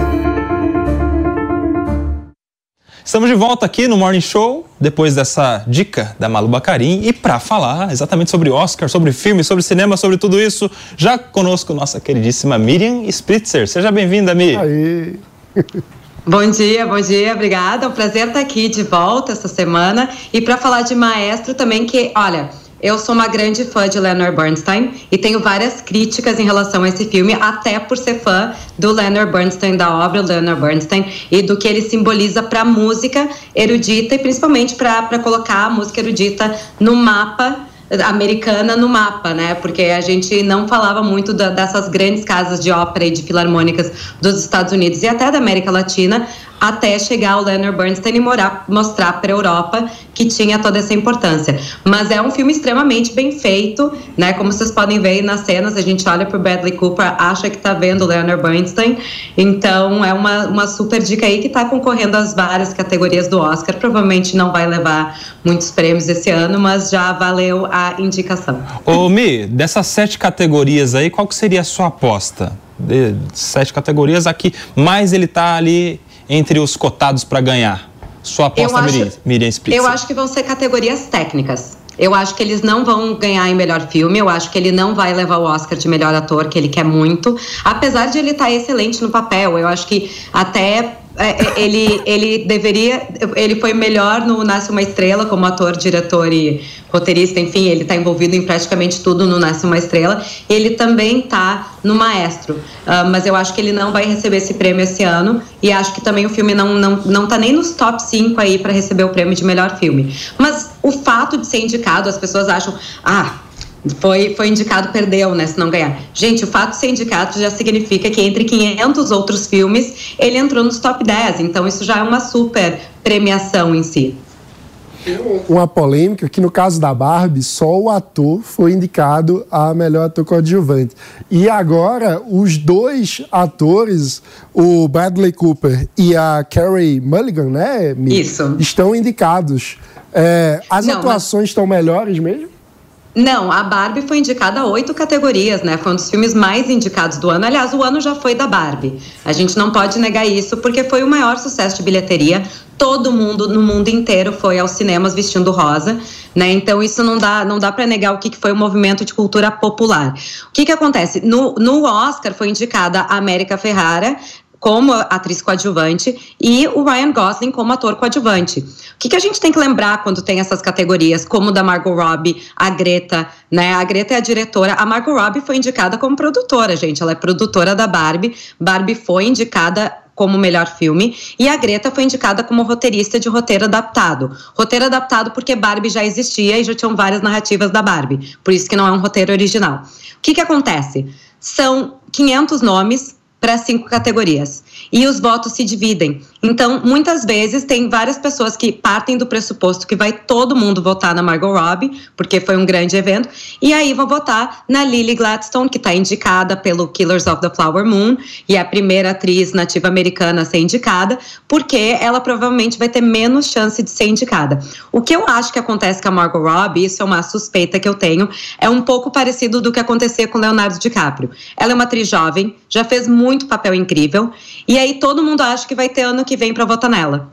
E acabam deixando passar. Então, Leonardo DiCaprio, ele foi um que ganhou por The Revenant e não foi o melhor papel dele. Ele acabou ganhando por conjunto da obra, como a, ano passado a Jamie Lee Curtis ganhou de melhor atriz coadjuvante, não pelo papel que ela fez em Everything Everywhere All at Once. Ela ganhou pelo conjunto da obra, porque há anos ela está na indústria, ela é uma atriz muito querida e foi a oportunidade de premiar ela. Então isso acontece muito na academia. Miriam Spritzer aqui conosco no Morning Show dessa sexta-feira, atualizando sobre as notícias do Oscar, esse filme que foi indicado aí a tantas categorias. Mi, seja sempre muito bem-vinda aqui à sua casa, ao Morning Show. Miriam, de, direto de Nova York. Ah. E com a gente aqui no nosso sofá já está conosco Thiago Sodré, porque a Fernanda Band venceu a prova do líder do BBB 24 na noite desta quinta-feira. A vitória veio justamente em um momento que a Sister temia ser indicada ao paredão após brigar com Alane Dias. Na sexta-feira, ela terá que escolher quatro adversários para colocar na mira da Berlinda Sodré. A semana tá quente no Big Brother, né? O negócio é só treta, a turma tá brigando para todo lado. Rapaz, bom dia, bom dia, bom dia. Bom dia. Bom dia. Tá complicado. E o alvo continua no Davi, né? Tudo acontece no Big Brother, todo mundo treta, todo mundo briga, todo mundo vai pra confusão, mas o alvo não sai do Davi, rapaz. Eu vi uma cena do Davi chegando na academia lá e o Rodriguinho percebeu ele entrando, não quis nem saber, levantou e saiu. É, o Davi passou por, pela Santa Inquisição anteontem, né? Depois que ele chamou o Bin Laden de calabresa, não sei porque que eles ficaram. aliás, não sei porque que aliás, enquete para a audiência do Morning Show. O que é calabreso? Eu não sei se isso é regional. Toninho assim, Tornado. É, Toninho eu... Tornado ah. até deu uma explicação. É, é, é mesmo? É, foi ele que falou. Você que é né? cultura pura? Não, é que ele é meu amigo, né? Eu gosto muito do Toninho Tornado. Até um abraço para ele. O Toninho Tornado é uma pessoa, um cara, um humorista fantástico. Eu adoro a, as pegadinhas dele. Foi ele que criou isso aí, calabreso. Ele cria cada coisa. E tanto é que tá explodindo aí na, nas redes sociais. E quer achei... dizer o que o calabreso? Ah, é, sei lá. É, calabresa ele zoa todo mundo. Ele chega aqui e vai o calabreso. É ruim. Não é bom, não, né? Pois é, na verdade ele, ele pega as palavras que, que são femininas e joga pro masculino pra poder zoar, né? Deve ser salsicho. É, salsicho, calabresa. Mas eu fiquei, eu fiquei curioso porque calabresa é uma coisa tão boa, né? Ele fala, calma, calabreso. Por que ficou tão Vou falar isso pra você, gente, Pepe, na assim. próxima treta. Calma, calabresa. PP, PP come bastante calabresa, que eu Come, sabendo come. que ele gosta. E assim, bastante tudo. né, nessa história. Isso foi uma cantada. Aí, Pepe, alguma coisa a gente combina, né? Eu também. Ô, Nelson, eu, eu, eu achei curioso, o que eu achei mais curioso é que se fosse a Vanessa, né, ser chamada de calabresa, porque ela é vegana e tal, essa história toda, a gente até aceitava é, é, aquela confusão toda. Mas o rapaz, por conta disso, passou por uma santa inquisição. Levaram ele pro quarto. Transformaram em gordofobia. É, Você viu o que aconteceu? Nossa. Levaram ele pro quarto e começaram a questionar, questionar, e ele não sei, só tava falando. Tribunal. Ali, o tribunal do, do Big Brother. Aí e, é duro. Inclusive, estavam querendo reunir todo o elenco, todos os participantes, e pro confessionário para pedir a expulsão do Davi. Por chamar de calabresa. É, por chamar de calabresa. Agora o Rodriguinho, né? Que de Rodriguinho, pra mim, não tem nada que eu não gosto nem de, de falar Rodriguinho, sabe por quê? Ah. Porque quando a gente fala Rodriguinho, vai pro diminutivo, dá uma coisa assim de, de, de carinho. De e- querido. É, de querido, de carinho. E eu não tenho nada de querido com ele, cara, assim. Pegou ranço. Você e a torcida do Flamengo Que vai agora. bater, que vai espancar, que vai fazer isso no Davi e ninguém pede a expulsão Sabe dele. uma coisa que tá rolando aí que eu vi o Rodriguinho falando também bastante? Que, claro, repercute mal, né? Uma certa ostentação. Ah, eu ganho tanto, eu tenho tal coisa, eu tenho Tô tênis. pagando pra estar aqui. Isso, eu ganhava tenho, mais lá eu tenho fora. tênis Ele fala caro. isso? Ele fala É, eu tenho... E aí, poxa, a maior parte da população é pobre, né, meu amigo? Não tem dinheiro. E aí pega uma, uma- uma certa arrogância. Você tá vendo isso acontecer, ô Sodré? Desde o início, né? É, é, Ele desdenha da emissora, ele desdenha do programa, ele desdenha da oportunidade, ele desdenha do público, ele desdenha dos colegas que estão ali confinados com ele, ele desdenha dos artistas que vão fazer show. Desde o início, eu acho que ele está fazendo hora extra. Mas a minha reivindicação é para que deixe mesmo ele ali dentro fazer hora extra, porque eu quero que ele saia mais cancelado e tire lá o, o- o título da Carol com. Mas é de. Quanto que é o recorde? 96, 7, não é isso? E agora, a pergunta é eu acho. oposta. 99? É, 99. Porque no tempo da Carol, a pergunta era quem deve sair. Agora é quem deve ficar. Ah, mudou. Mudou a pergunta. Então ele teria.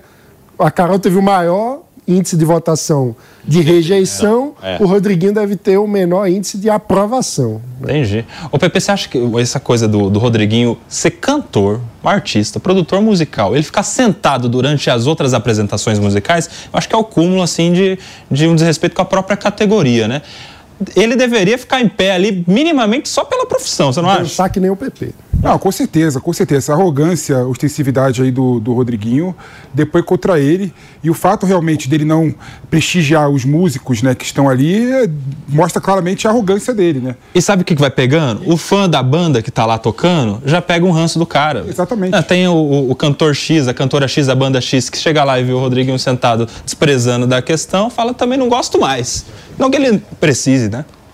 Tá mal de qualquer eu, jeito, né, eu, Sodré? eu tô sempre por aí em shows, em eventos, esse tipo de coisa. né? Eu encontrei a Valesca Popozuda no show da Anitta, é, um dia após ela ter feito aquele show no Big Brother, que ela foi lá e, e rebolou na cara dele e tal, com aquela música que a gente não pode nem falar aqui o nome da música, né? Depois, se vocês quiserem, pesquisem nas redes sociais que vocês vão saber o nome da música. E aí ele ficou assustado com a Valesca Popozuda ali, levantou e continuou de braços cruzados. E a Valesca, cara, ela me contou que rola já um movimento assim de cancelamento do Rodriguinho dentro da própria música, dentro do- do- dos próprios músicos, nos bastidores, que eles é, não entendem, que eles conversam sobre isso, que eles têm falado muito sobre isso, e rola esse cancelamento ali entre os próprios colegas do Rodriguinho. Você pediu, Ju? Não, isso é ridículo, né? Não tem o que falar. Agora a pessoa não pode mostrar quem ela é, uma normatização sobre tudo, aí agora já quer cancelar no trabalho. De... Gente, é muita chatice, é muito mimimi. Como é que vocês dão conta? É, tem os dois lados, eu acho, Ju. Tem os dois lados também, né? Eu fico imaginando, por exemplo, os amigos que convivem com o Rodriguinho no dia a dia, fora da casa, quando vê aquela figura é, realmente é, falando absurdo tal, deve se sentir envergonhado. Assim, eu não quero mais contato com essa pessoa. Eu acho que também faz parte também da natureza humana. Você, você reduzir o seu ciclo de amizade quando há determinadas situações que você não compactua. Aí? O cara ficar de braço cruzado no meio do show do outro, eu acho que é natural que o artista fique chateado. Né? Claro. Se fosse o Paulo Bucantano, ia ficar chateado. Não é? Cara, tá cantando lá, o cara fica de braço cruzado sentado? Não canto nada, mas eu sou igual o Pepe, eu como de tudo que vem pela minha frente. Agora, Sodré, então para ele foi um pé. Eu não assisto Big Brother, na, na, em casa só fica ligado na PAN, não assisto isso aí, mas para ele foi um péssimo negócio ter ido pra lá, né? Eu nem sei quem é esse Rodriguinho, falar a verdade. É, é, é, você, você sabe que eu, eu acho, eu acho que não de certa forma, eu acho que para ele foi bom, porque ninguém sabia realmente quem era Rodrigo. Mas mesmo cancelado, você acha que é bom, Sodré? Eu acho que ninguém lembrava mais dele. O cara não tem uma música que faz sucesso há 20 anos. O cara não tem mais voz que eu tive num show dele pouco tempo antes dele entrar no Big Brother. E eu fui embora porque eu não escutava o que o cara tava cantando. Eu escutava mais os back vocals da banda cantando do que o cara. Ninguém lembrava dele tá ali numa situação. Você acha ressurgiu? Em rede nacional, diariamente, poderia ter aproveitado a oportunidade de recuperar a carreira, não sei como, porque voz ele não tem. Mas poderia ter a inteligência artificial um influenciador digital, tudo. né? Inteligência artificial tipo. faz até a gente Mas cantar bem. Mas a coisa é certa, ele voltou para a mídia, é um dos participantes mais comentados. Falem bem, falem mal, mas falem de mim.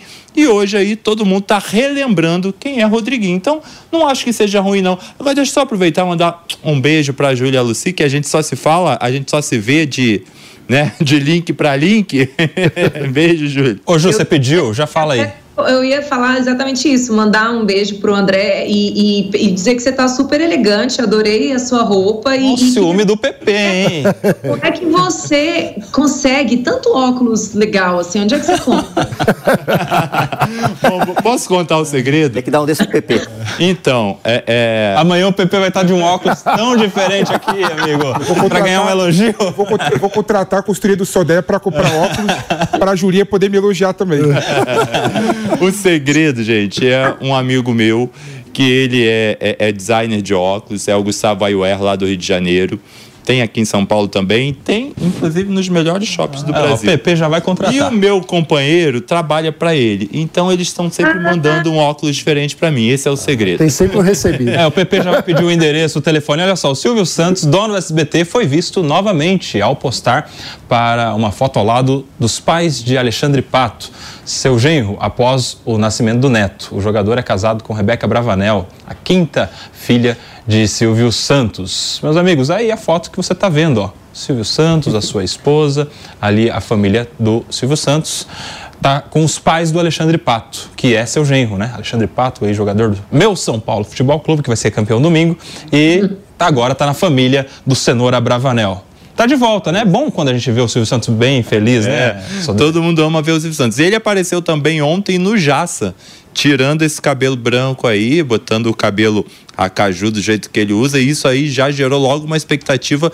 dele voltar ao SBT, dele, dele fazer ele pelo menos uma participação no programa Silvio Santos, que hoje é comandado pela filha dele, pela Patrícia, porque há muito tempo o Silvio Santos também não visitava o Jaça. E toda vez que ele ia gravar, é, ele dava uma passada no Jaça antes. Então já levantou essa expectativa aí, mas eu sinto decepcionar que por enquanto não temos nada de novidade de Silvio Santos na tela. O Silvio Santos é um patrimônio brasileiro. Ah. Minha avó adora o Silvio Santos e, como ela, milhões de brasileiros estão ansiosos todos os domingos pela volta, que o Thiago Sodré está pessimista, acha que não volta, né, mano?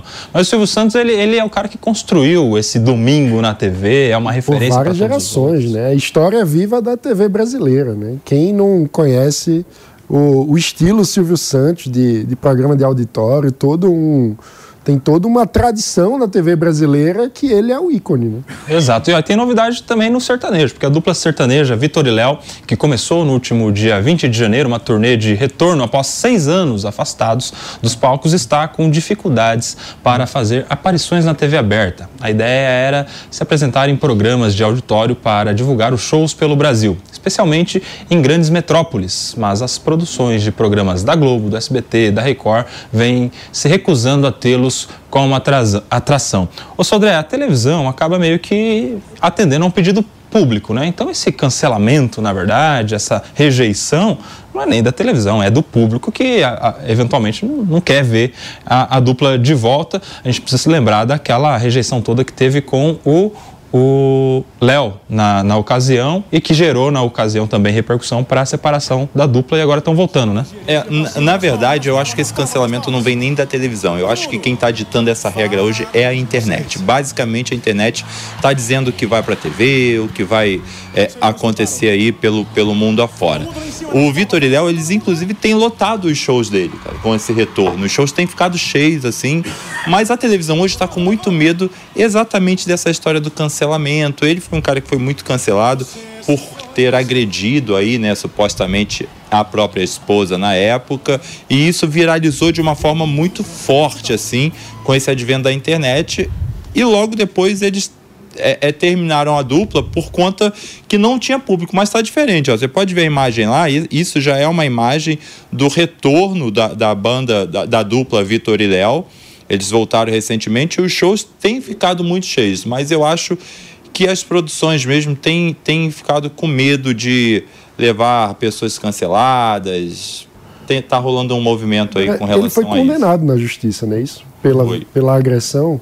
Oh. É, fica mais complicado, né? Oh. Não, Ju? Ju, você que a mulher pediu, por favor ele foi, ele foi absolvido. Ele respondeu sim a um processo de Maria da Penha, uma acusação, mas tô, é, é, acabei de saber que, que ele, na realidade, foi absolvido.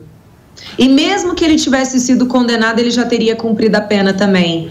Então, é isso, né? Às vezes eu comento sobre esse assunto aqui, sobre a gravidade, né? Que é a denúncia falsa, quando uma mulher denuncia um homem que não praticou violência contra ela, porque por mais que a pessoa tenha a, a absorção na justiça, dificilmente a sociedade se, se, se, torna ciente dessa absorção e continua ali rotulando aquela pessoa como agressiva. Então, assim, que a justiça seja feita, ele foi absolvido, né? E, e eu, eu realmente espero que as pessoas é, reconheçam o talento musical deles, né? É, que a gente não fique extrapolando né, essa questão da personalidade para todos os campos da vida e acabando com o trabalho das pessoas. Eu acho isso muito grave.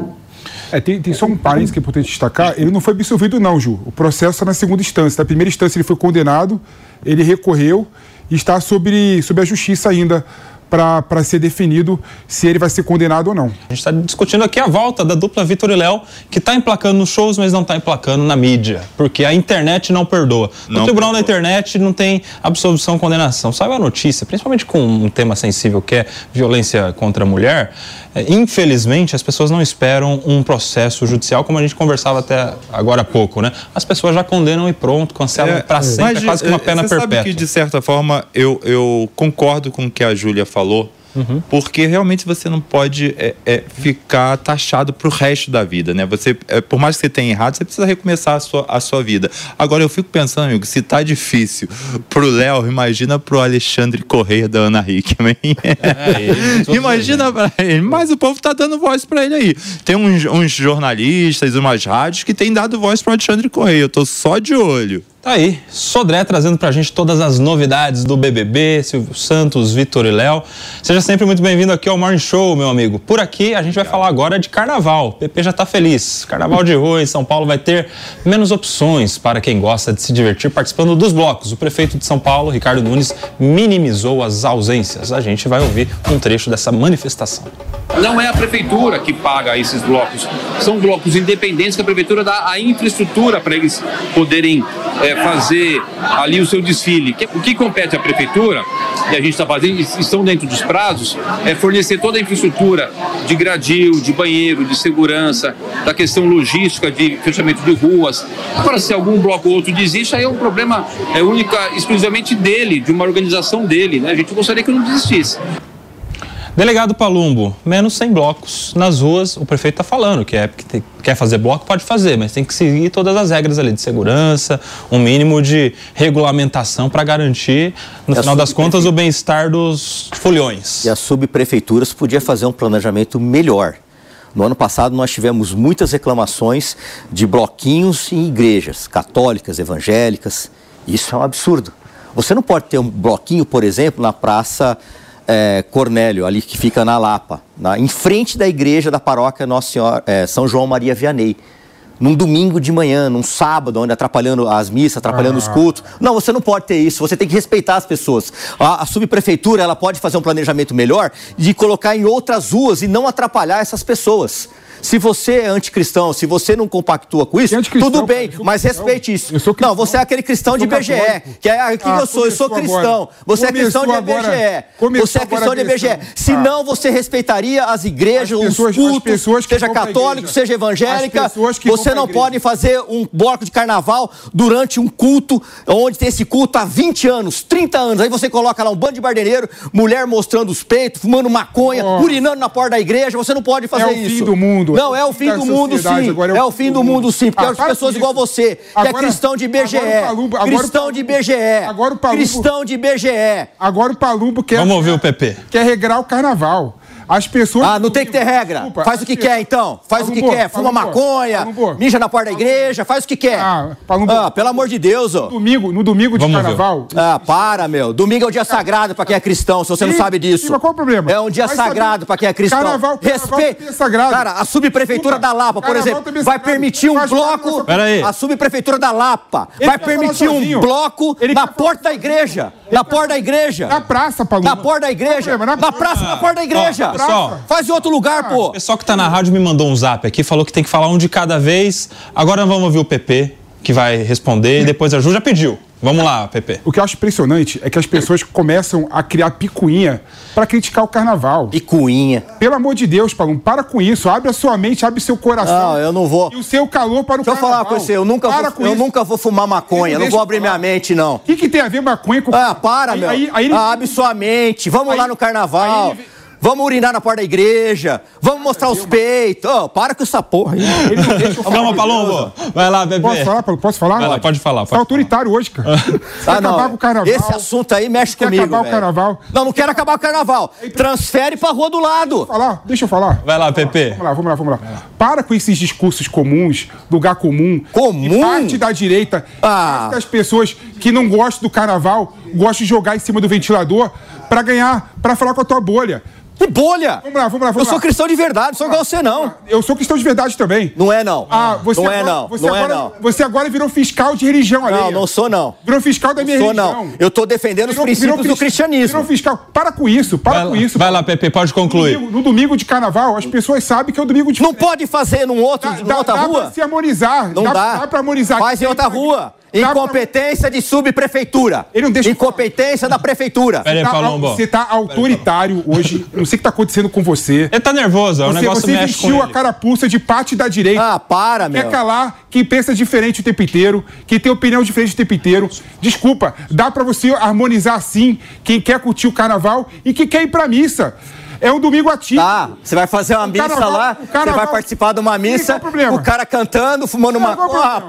Ô, Júlia Luci, Júlia Luci... Faz da rua do lado. Júlia Luci, vamos ouvir a Ju aqui. Ju, dá pra ter missa, culto e carnaval tudo na mesma rua? Como é que é? Claro que não, né? Mas assim, antes de comentar, eu só queria corrigir, realmente eu errei. O cantor Vitor, ele foi condenado na primeira instância, condenado a 18 dias de prisão. 18 dias de prisão, e aí ele recorreu, tá? Então, para o, o, direito brasileiro, como não houve o trânsito em julgado, ele ainda não pode ser considerado condenado, porque ele ainda está no processo, tá? Mas ele realmente, na primeira instância, ele foi condenado. Agora, a gente precisa entender que o carnaval é uma expressão da brasilidade. Então, é, faz parte da nossa economia, faz parte da nossa cultura, o carnaval ele existe e, e significa muito para o Brasil. Agora, o carnaval, ele é um momento de em que as pessoas deveriam ter escolha. Se você quer curtir o carnaval, brincar, beber, brincar de arminha de água. Meu Pepe. Ah, ah lá, a polêmica. Fora da Bahia, fora da Bahia. Mas assim, a gente também não pode impor o carnaval às pessoas que não querem né? A gente precisa entender que o espaço ele é público, ele é coletivo. Então não é à toa que, por exemplo, não pode haver bloco de carnaval na frente dos hospitais porque você não pode comprometer a paz ali da, daqueles pacientes que estão internados. E esse raciocínio análogo você pode carregar também para templos religiosos, porque é óbvio, o Pepezinho, não tem como você celebrar uma missa, você é, é, é fazer um culto, um, uma reunião espírita com uma zoada ali fora, entendeu? Se a zoada acontecer, a igreja vai ter que fechar as portas. Então também não é justo que a igreja tenha que fechar e tirar essa opção para os seus fiéis. Então tem tanto espaço aí, gente, não é possível que você não consiga redirecionar o trajeto dos blocos. O Palumbo, rapidinho, é, rapidinho vai ouvir o Mano É, rapidinho. Eu não sou contra o carnaval, as pessoas podem se divertir, mas é uma incompetência da subprefeitura e da prefeitura permitir bloquinhos de carnaval em porta de igreja. Ponto, acabou. São Paulo é muito grande para você fazer na porta da igreja. Ponto, acabou nada. Ô, ô, mano, eu acho que dá para contemplar todo mundo, né? Dá para a igreja ter o seu local de culto preservado, aliás, é constitucional também a liberdade religiosa e o local do culto, e dá para ter um espaço em algum lugar para as pessoas se divertirem. Mano Ferreira, eu o que, confesso que, que como pernambucano eu acho engraçada essa discussão, assim, porque quando você vai em Olinda, todo centro histórico que tem centenas de igrejas fica repleto pelo carnaval e é tudo muito sincrético. Você tem é, blocos e manifestações culturais que, inclusive, abarcam a religiosidade em pleno carnaval. Então, eu, eu confesso que é meio estranho para mim esse debate também, porque o.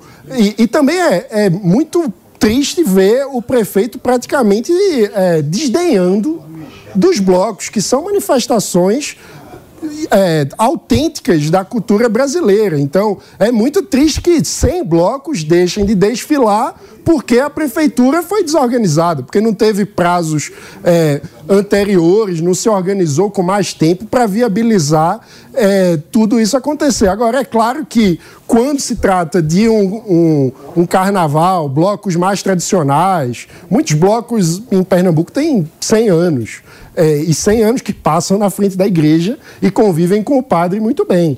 É, é diferente quando se trata de uma nova manifestação que começa a acontecer e aí acaba tendo esse tipo é, de confusão. Mas eu acho que pode conviver todo mundo. Para fechar esse assunto, Felipe, só para contextualizar, Não, eu... a Igreja Católica, de fato, e outras religiões também têm muito mais proximidade com o carnaval. Mas na Igreja Evangélica não tem esse tipo de, de sincretismo com a força cultural do carnaval e tal.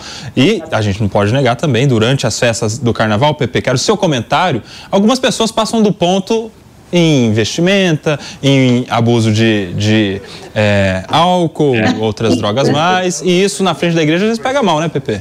O Nelsinho, um ponto que o Mano colocou aqui que para mim foi perfeito. O sincretismo religioso faz parte da nossa cultura e faz parte da nossa evolução histórica no Brasil.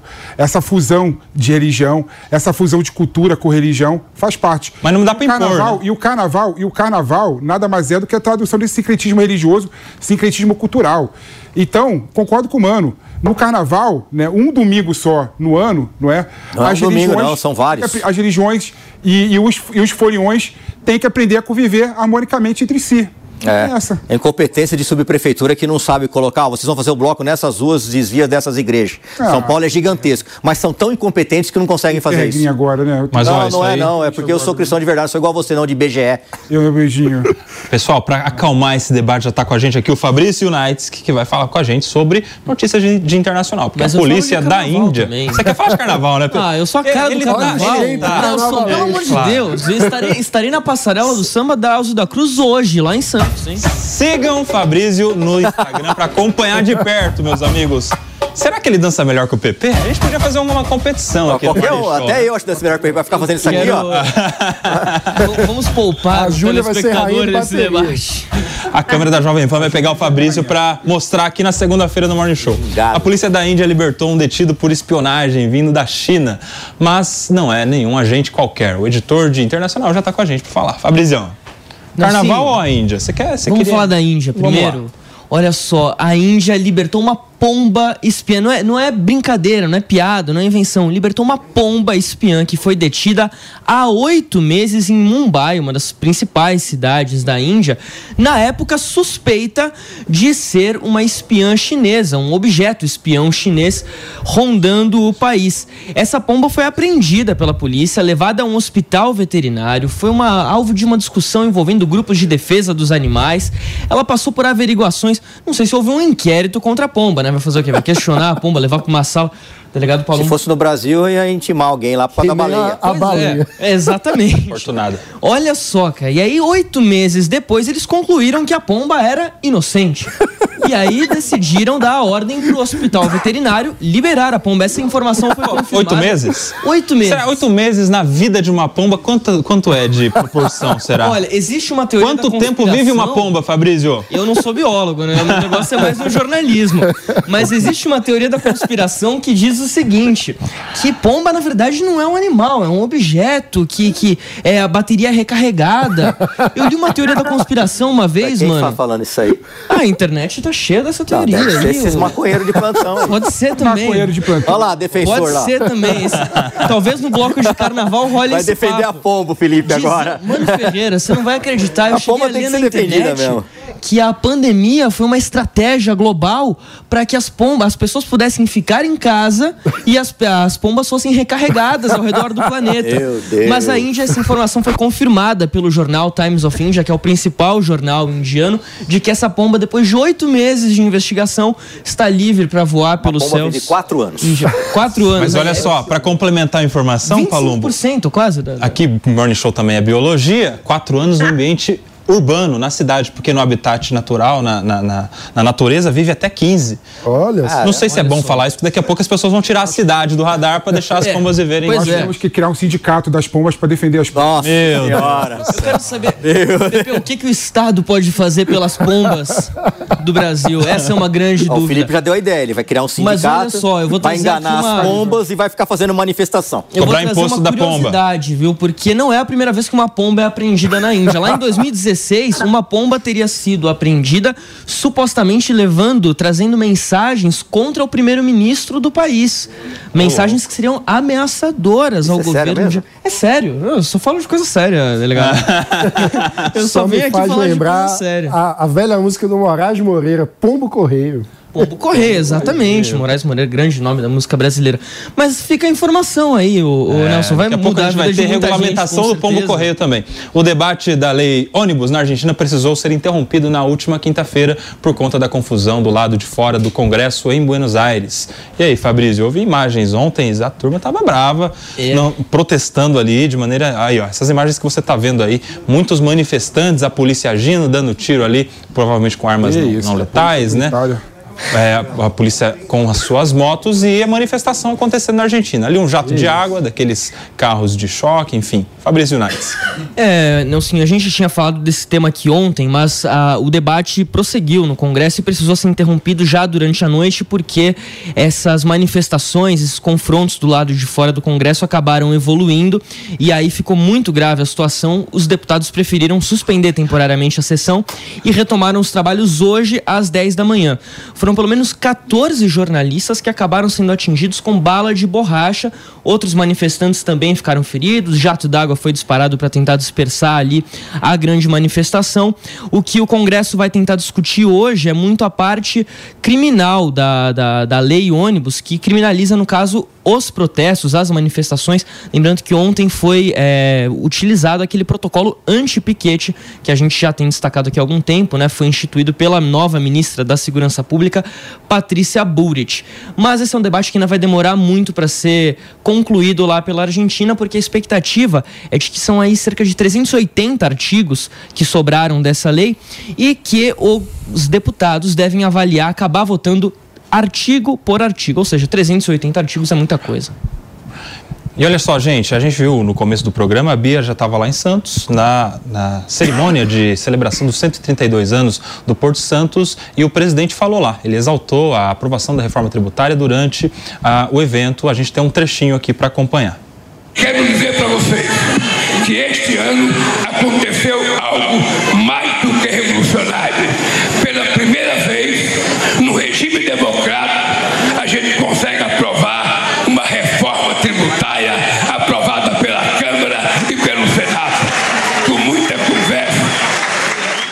por aqui a gente continua para comentar essa manifestação do presidente, né? Curioso que a gente estava aguardando uma manifestação muito mais sobre o túnel e tal, provavelmente deve ter acontecido, mas ele também trouxe para o seu discurso a questão da reforma tributária, que é um marco, não deixa de ser, desse primeiro ano de gestão, né, Maninho? Principal reforma aprovada no primeiro ano de governo e provavelmente será a principal reforma dos quatro anos de governo. Né? É difícil que o governo Lula consiga aprovar algo tão é, estrutural para o país nos próximos anos quanto foi a reforma aprovada no ano passado. Então é natural que ele use é, a reforma como uma bandeira e uma marca do seu governo.